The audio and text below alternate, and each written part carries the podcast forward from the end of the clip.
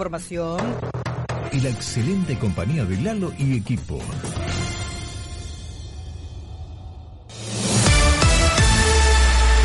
Acá estamos comentando con, con Héctor que nos llama la atención la foto que subió, no sé si la subió él, la foto de la Es una selfie. ¿Una selfie? Sí, pero no, la- no creo que la haya subido. él. ¿Eh? No, No creo que la haya subido. No, eh, dice último paso para no caer al vacío. Eh, salió, pasa que, que ahora la borraron, me parece, ¿no? La eh, en borraron. algunos de- medios todavía está. No, ¿Está? él- Eh, con una escafandra de oxígeno. Eh, le colocaron el Helmet, que mejora la oxigenación y reemplaza el uso del respirador mecánico. Y el título es Último paso para no caer al vacío. Él mismo lo, lo- lo dice de esa manera, ¿no? Pobre, está, Sí, está sí, mal, está mal con el tema del coronavirus. ¿eh? El, periodista Sergio Lapegue de Canal 13. Exactamente, exactamente. Bueno, ¿qué tenemos por acá, chicos? Eh, tenemos que hablar con eh, Luciano Monquiero, experto en ciberseguridad, por las nuevas políticas de privacidad de WhatsApp en la era de la colonización de los datos y la migración de usuarios a Telegram. A ver, Juanpi, si estás allá en el otro lado del micrófono, ¿estás ahí? ¿Tenés micrófono vos en Sí. la producción? Danos una introducción de este tema que sos más cibernético que nosotros.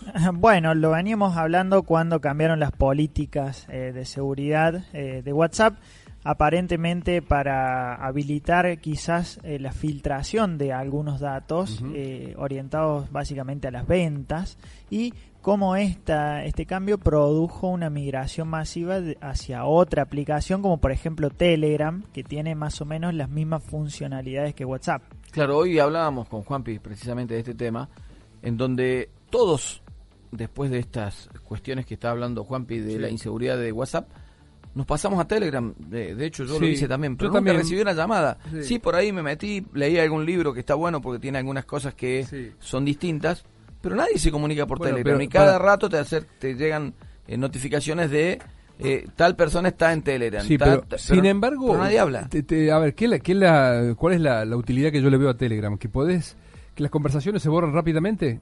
Digo, ¿no dejan tienen, rastros? tienen, tienen un, lo podés hacer, ¿Sí? sí, distinto a, a lo que es eh, eh, WhatsApp. Pero bueno, Ah. hablemos con el especialista. Bueno, muy bien. Este, justamente por esto queríamos conversar un poquitito y que nos contaran todos los alcances. Luciano, ¿cómo estás? Buen día. Hola, buen día, Lalo Hola, hola. y equipo. Vamos a ver. Sí, Hola, líneas, Echamos- Lalo, están Hoy andamos con problemitas. Llámalo por Telegram. ¿Estamos por Telegram o Hola, no hola. estamos? Ahí Sí, ahí, perfecto. Perfecto, ahí te escuchamos. ¿Cómo estás, Luciano? Buen día. Buen día a todos. eh, gracias, Lalo y equipo por, Bueno, por llamarme. ¿escuchaste la introducción que hicimos? ¿Alcanzaste a escucharla? Sí, sí, lo escuché. Estaba atentamente escuchando las experiencias como usuarios que, que han tenido y, y bueno, simplemente comentarles que esto es una movida internacional producto de, de todo lo que representa la, la protección de datos al usuario principalmente y ha llevado a, a que principalmente Facebook tiende a, a buscar más datos, ¿no? Claro. Pero ya lo venía haciendo en el 2016 y esto ha repercutido en que debe, en cierta forma, visualizarlo más hacia el usuario, es decir, estamos haciendo esto con tus datos. Eso ha sido Mm. exigido no solamente por el Congreso de los Estados Unidos, sino también por la ley europea, Sí. que tiende a proteger mucho más al usuario, ¿no? Claro. Bueno, eh, ¿qué- qué- protegerlo en qué sentido? A ver, yo por ejemplo me he encontrado con que algunas personas han utilizado Telegram para comunicarse conmigo eh, por ahí para no mm, pasar datos que después puedan quedar, eh, digamos, que en, en, el, en el mensajero o en los mensajes de WhatsApp. Claro, ahí nosotros tenemos que tener en cuenta una cuestión principal. WhatsApp nos, nos recolecta información de todo tipo, ya se llama, estado grupos, Sí, redes, sí, IP, conexiones, tiempo de navegación, todo. En el caso de Telegram, si bien nos recolecta, pero no hace en forma invasiva, es decir, que no va a quedar en el dispositivo y no está eh, levantando información del usuario en todo momento. claro.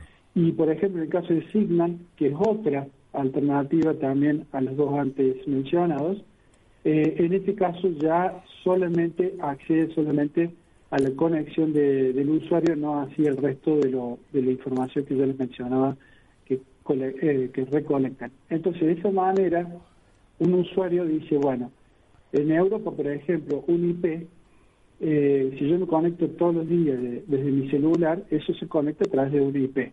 Ese IP se toma como si fuese un DNI del usuario. ¿Por qué? Ah. Porque me está entendiendo que todos los patrones de conducta que yo estoy accediendo a, no sé, a, a la radio, estoy accediendo a un diario, bueno, son patrones, son pequeños datos que en forma conjunta forman la información de ese usuario y que obviamente es muy apetecible por, por las grandes compañías, ¿no? Claro, claro, claro, claro, claro, Bueno, eh, Luciano, por ejemplo, yo eh, me suele pasar, a ver, eh, mensajeándome con Lalo, le muestro un vino, che, mira Lalo, qué bueno este vino.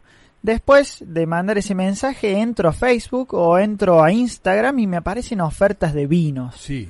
¿Qué tiene que, ¿Esto tiene algo que ver con las políticas de privacidad o es mera coincidencia? en realidad es muy interesante la pregunta, porque digamos, todo dispositivo levantando información, eh, por ejemplo, la mayoría que sea Android o, o con el caso de, Apple, eh, digamos, va levantando información del usuario en forma indirecta. Es decir, si yo, por ejemplo, estoy hablando ahora con ustedes, seguramente la información que yo estoy hablando con ustedes va a ser levantada, por ejemplo, con Google, y ahí Google después me va a dar una sugerencia principalmente de, eh, no sé, de un vino, por ejemplo, si estamos hablando. Entonces, ahí puntualmente el usuario aceptó indirectamente, eh, directamente, perdón, cuando ingresó a través de Android y aceptó que quería utilizar una cuenta en su dispositivo, que Google recolectara toda esa información.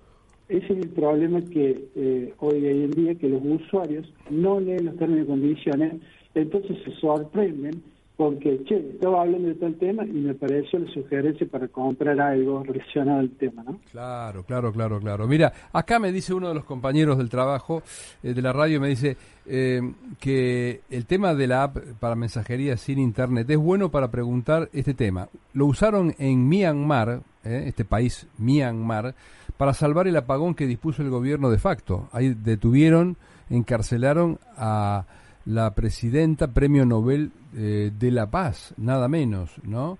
Este, o sea, es como una manera, digamos, de eh, utilizar una vía alternativa para comunicarse eh, con ciertos márgenes de seguridad o por lo menos de, que no sea espiado. Sí, a ver, esos medios de comunicación son encriptados, sí, son utilizados generalmente cuando son entre organismos, por ejemplo, o, o se maneja mucha datos sensibles. Ahora, ¿qué pasa? En ese país puntualmente ya estamos hablando de otra cuestión de libertad de expresión, en el sentido de que si bien ellos eh, buscan, digamos, eh, hablar en forma, digamos, encriptada o, segura, pero también por otro lado le están pidiendo bloquear el acceso a los usuarios a Facebook. Entonces, son, digamos, políticas que eso también se ha visto eh, principalmente en China, eh, y otros países donde, digamos, eh, la legislación, por así, está bastante ausente. Eh, entonces, por un lado se ve positivo la utilización de ese tipo de, comunicaciones, pero por el otro lado coarta la posibilidad de los usuarios de poder acceder a la información.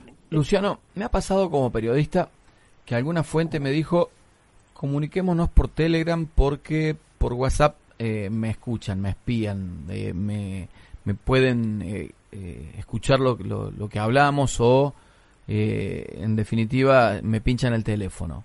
¿Tan así es o, es un mito? Bueno, muy interesante la pregunta.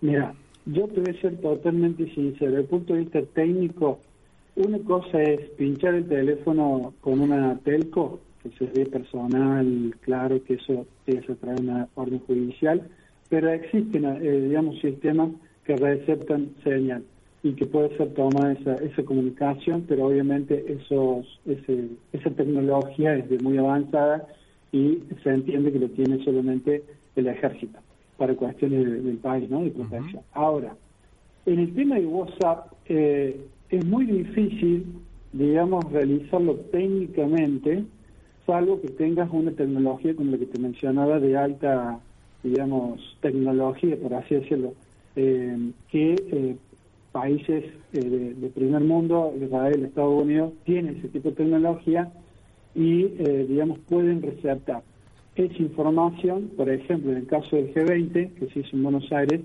se, disponía de ese tipo de tecnologías en ciertos radios para poder, digamos, captar información que obviamente produzca algún tipo de situación antiterrorista, ¿no? Eh, ahora, para cualquier usuario común hoy en día, eh, que otro usuario lo haga, si no tiene la tecnología avanzada, es casi, le diría, muy difícil. O sea, eh, Telegram, por ejemplo, sí, podés hablar en modo seguro siempre y cuando sea un canal con, por ejemplo, privado, no así el público. Eso cabe, cabe aclararlo. Y WhatsApp, si es audio, eh, si yo eh, eh, establezco una conversación con, por ejemplo, con Lalo en este momento, como les decía, si no tengo esa tecnología es casi imposible poder obtener el contenido de esa conversación. Bueno, y Telegram tiene algunas ventajas, ¿no? Porque uno puede hasta descargar libros, a diferencia de, de WhatsApp. Eh, exactamente, o sea, eh, Telegram tiene diferentes beneficios, por así decirlo, pero también recordemos que eh, trae una configuración por defecto que hace que toda la información sea, digamos, no esté encriptada la comunicación. Por ejemplo, si yo comienzo ahora a hablar con vos por Telegram, esa comunicación, digamos, puede ser vulnerada. No así si yo genero con vos una conversación en secreto que se le hizo, o charla en secreto, modo en secreto, no me acuerdo bien el, término, y ahí sí yo puedo decir que en el término de tal cantidad de tiempo, eso se autodestruya. Entonces ahí sí la encriptación es mucho más segura y el contenido ese sabemos que vos y yo lo vamos a conocer y que nadie, eh, o sea, no vamos a perder la expectativa de privacidad. Obviamente que hay otras maneras también de utilizar Telegram para para enviar información, grupos. También los ciberdelincuentes lo utilizan mucho, eh, no solamente para venta de, información, ya sea o productos, sino también para lo que es la pedofilia. Así ¿Y crees que va a aumentar tanto el uso de Telegram que se va a equiparar con WhatsApp o ya es como que eh, WhatsApp ha, picado en punta, ha sido la, la Coca-Cola de las comunicaciones?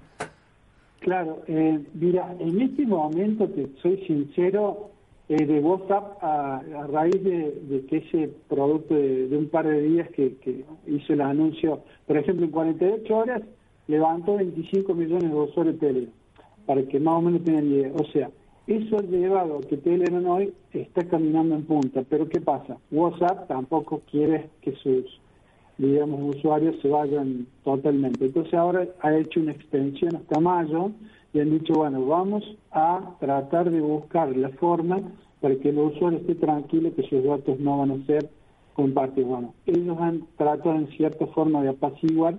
Llegar a, donde llegó WhatsApp, no sé si va a llegar, no, no, no creo que lo vaya a, digamos, a alcanzar, pero sí va a ser una segunda alternativa muy utilizada, como hoy pasa cuando tenemos que, no sé, elegir una empresa para, para comunicarnos. O sea, eh, las que mencioné anteriormente. ¿no?